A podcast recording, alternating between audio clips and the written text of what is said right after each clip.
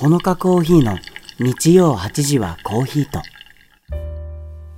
この番組は旅するような新しい日常をコンセプトに森の都仙台でカフェロースタリーを運営するほのかコーヒーの提供でお送りします。日曜8時、ゆるりと流れるおしゃべりで新しいコーヒーの旅へお連れします。リラックスしたひとときをお過ごしください。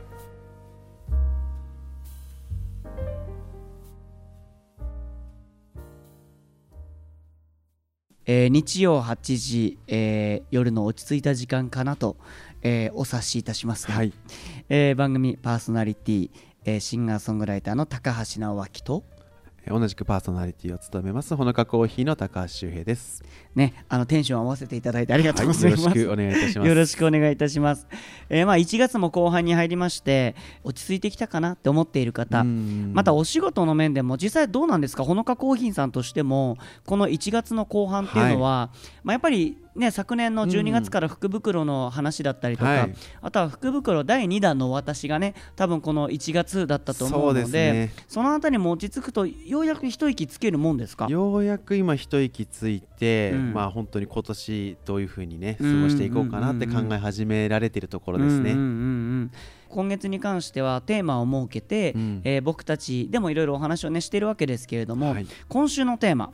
コーヒーの仕事は青く見える。青く見える。隣の芝生は青く見えるみたいな。青く見えるですから、はい、まあこれは簡単に言えばだ、うんうん、コーヒー屋さんってかっこいいなとか、はい、おしゃれだなとか、はい、えー、なんかそんなこう印象を抱きやすいなんかお仕事に見えるかもしれないけれどもっていう話ですよね。そうですね。あだからまあ、まあ、質問をね分かりやすく分けてちょっとお話ししていきたいと思うんですけど、はい、コーヒー屋さんってどんなお仕事？はい、根本です。はい、はい、どんなお仕事かってことですね。はい、えー、っとですね、まあいろんなコーヒー屋さんがあるんですけど、あ携帯がね、はい、うんうん、まあほのかの場合でご説明しますと、うんうん、あのまあ原料の調達っていうところからまずスタートしてまして、要は生豆ですよね。はいはいはい、はい、生豆をえー、っと、うん、まあいろんな商社さん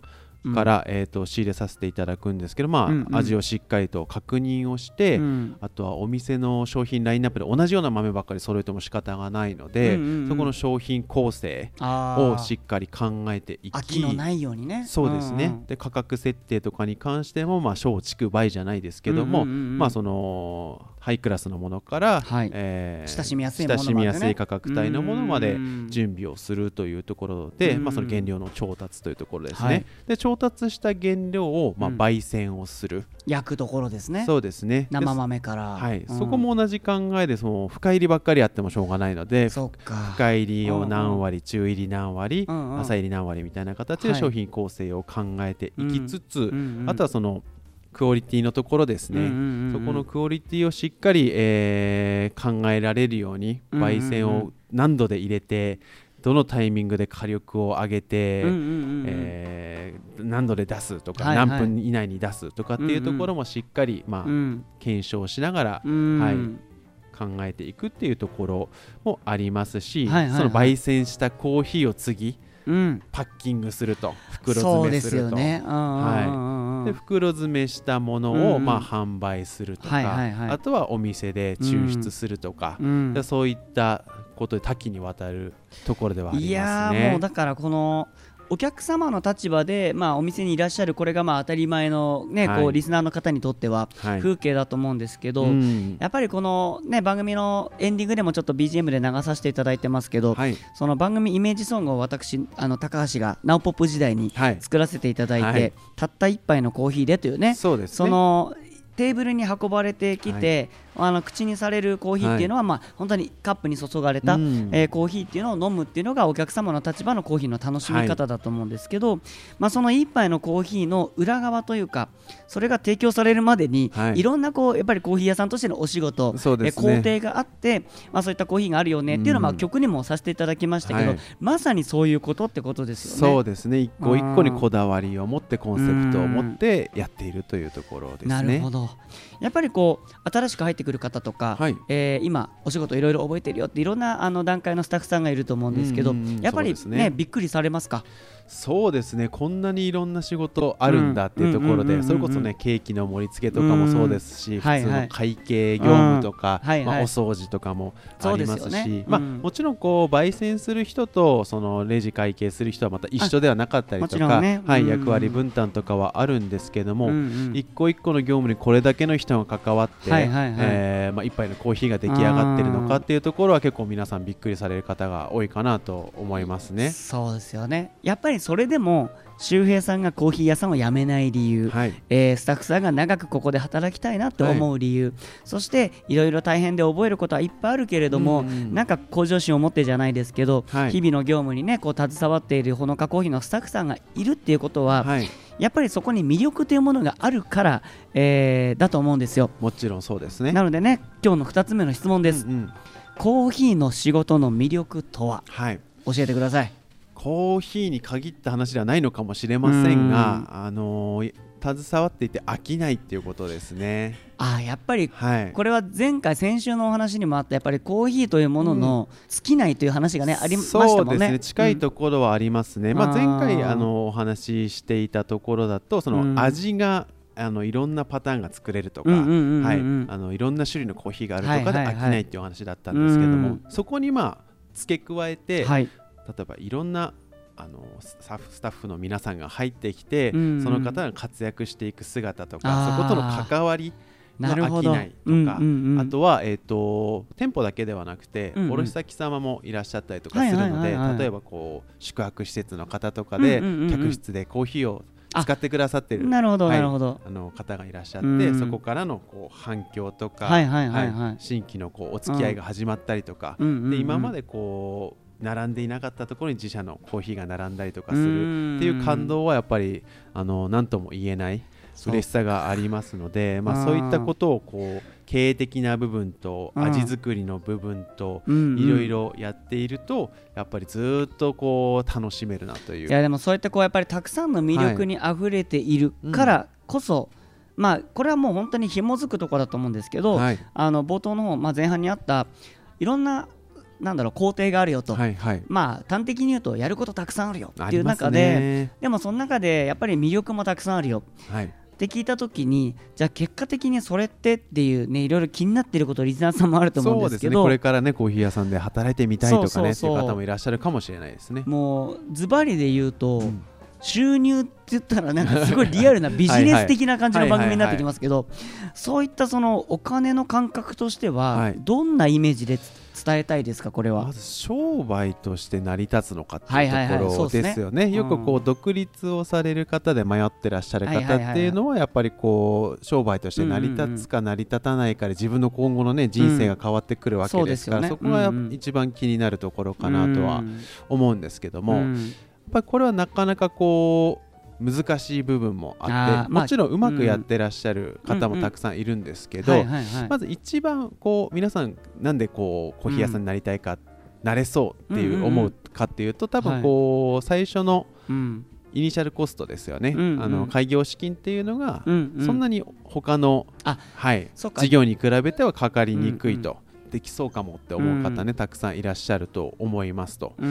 でそこで次ハードルになってくるのが、うん、えーとまあ、競合が結構多いと。あ確かに、うん、私が始めた時このねほのかで、うちの会長が始めた時、ね、2002年でしたけど、まだその時ってこうコーヒー豆屋さんってそんなに多くなくて、でその市場で、まあ、このエリアで、あのー、ご利用いただける方っていうのは結構多かったとは思うんですけども、今結構一つのエリアに1軒ぐらい増えましたね、はい、コーヒー屋さん増えてきて、よりねそれだけコーヒーが身近になってきてるということですごくいい部分もたくさんあるとは思うんですけども、ね、もちろんね相乗効果はねありますからね。そうですね、そういった意味でちょっとその競合が増えてきてるっていうところなので、その競合とは違う価値っていうのを見出していく。どれだけこう、はい、あの出せるかっていうところは大切になってくるかなとは一つ思いますね。まあその後大変なこととすれば、うん、えー、まあコーヒーって見た目が一緒ああそっか、はい、茶色い液体だよっていうね、ね、飲み物としてはね、うん、まあ、今だとこう SNS とかもあったりとかするわけですけども、SNS って基本的にこう写真。目で入る情報ですからね、はい、目で入る情報など、見た目の華やかさとか見た目で差がつくっていうところが大きいと思うんですけどコーヒーってやっぱり見た目で差がつかないところなので、はいうんうん、それ自体がこう集客の要素になるかと言われると、うん、そこはちょっと難しさがあって、まあ、それ以外の売りなのか、はいはいはい、えー、本当突き詰めてコーヒーの、まあ大会で勝つとか、うん、はい、分かりやすい、まあ、その自分のこうプロフィールを作っていくみたいなね、ね、客観的な評価で差別化をしてもらうというか、そういったところが大切になってくるかと思うので、まあ本当に焼きました、はい、普通にコーヒー入れました、お店開けました、ってなるとやっぱりこう継続をし続けるっていうところで言うとちょっと難しいところはあるのかななんて。でまあねそれをまあご商売としてお金を生み出していくってなるとやっぱりそこにやっぱり手を抜くわけにもいかなくなっていくっていう意味ではそうです。もちろん親しんでいただいて、はい、その売り上げとしてあのたくさんの方に親しんでいただくっていう部分はあればでも、はい、それを実現するためには、さらにさっき言ったことよりも踏み込んだ、ね、やることがたくさんあるよってことですよね。ただ逆に言うと、そこをクリアしてい。けると、はいまあ、コーヒーっていうのはやっぱりこう、うん、嗜好品なので、うんうんうん、こう付加価値を、うん、あのしっかり感じていただけるようなものづくりと空間づくりと、まあ、接客、うん、えー、でお客さんの満足が確保できるようであれば、うんそこにしっかりとしたこう付加価値をつけて販売することができますし、あとはこうリピート率ですよね、うん、お客様との関係性がしっかり出来上がってくると、うんうん、お客様もこう足しげく通っていただけることにはなりますので、そこで離れていくことっていうのも比較的少ないんですよね。まあ転勤とかそういった物理的な問題がなければ利用し続けてくれることが多いので継続はしやすいビジネスかなとは思いますね。いやでもやっぱりねずっとお話を聞いてて心配なのが休めます。ああそこですね。そうそうですね。やることがいっぱいあるなってイメージがやっぱあると思うんですけど。やっぱり創業初期、私もこう入店した初期とかかは、うん、本当に休みもなく、はい、まあ、焙煎を自分でしてそれを自分で売って、うん、で終わったらこう締め作業をして、でケーキを作ったり、ランチの仕込みをしたりっていう形をしてましたので、やっぱり、まあ、何のビジネスでもそうだと思いますけど、初期はやっぱり大変ですね。そこから、まあ、新しいまあ、成果が成果につながって新しい人があの、うん、加わってくれて仲間が増えていく。仲間が増えていくっていう喜びは非常にあのはいありますので。それによってちょっとこうお仕事の振り分けとかもできるように徐々にして、はい、なってくると、任せられるようになってくるとしっかり自分の休みもあの確保できるようになってその休みでまた新しいそのインプットというかはいあのものをしっかりしていくとまたいい循環がまた生まれてお店に還元することができるっていうような流れなのかなと思いますね。まだ今日のまとめとしては、まあ、やっぱり最初のテーマにありましたコーヒー屋さんの仕事、うん、えー、ここって、まあ、青い隣の芝は青いっていうように、うん、まあなんかこうあなんか楽しそう良さそうだなっていう風なものだけなのかっていうところがありましたけど、うん、あのー、そうではないと。やっぱりいろいろねこう大変な部分もあるけれどもただ、ね、結果的にやっぱり魅力がそこにあるからそうです、ね、そこがやっぱり大きいからやっぱりそこになんだろうコーヒー屋さんになる魅力とかコーヒー屋さんのスタッフになる魅力とかそうです、ね、そういったものがたくさん詰まってるものがコーヒー屋さんだよってことですよね。そうですね、うん、私も今意外と一番あの感じてる些細な幸せは毎朝自分で自分用にコーヒーを入れるっていうのがルーティンになってるんですけど、ね。うん、まあやっぱりこう身近にコーヒーが常にあるっていうところが、まあ結局あの始めたところから変わらない魅力ですし、今すごくあの心の支えというか、うん、あの気持ちの活力になっている部分ではあるかと思いますので、はい、そういった部分はやっぱり、あるよってことですね。魅力なのかなと思いますね。いやぜひですねもちろんコーヒー屋さんに来ることが好きだという方はもちろんちょっとこう働いてみたいなとか、うん、あとはなんか何歳までに脱サラして、うん、えー、コーヒー屋さんを出すのが夢なんだっていう方がもしかしたら聞いてるかもしれませんのでね、ね、まあ、そういった方々にとってもなんか寄り添えるような内容になっていたら嬉しいなと思います。そうですね。いやまあ早いものでもう早速4話目4週目に入っていきますけれども、はい、あえて来週のテーマ言っちゃいますね、はい、コーヒー屋さんから見たお客様とは、はい、もう皆さんの話をしますので、ぜひ楽しみに待っていていただけたらと思います。お願いいたしますまた1週間頑張りすぎず怠けすぎずでコーヒーと一緒に過ごしていきましょう、今週はこの辺でお別れです番組をお聞きいただきありがとうございました。番組へのご感想ご質問は概要欄にあるメールフォームよりお寄せいただくかハッシュタグ日曜8時はコーヒーとでインスタグラムや X にてご投稿ください。またほのかコーヒーのコーヒーを飲んでみたい。行ってみたい。一緒に働きたい。という方はこちらも概要欄にある公式リットリンクをご覧ください。それではまた次回。お楽しみに。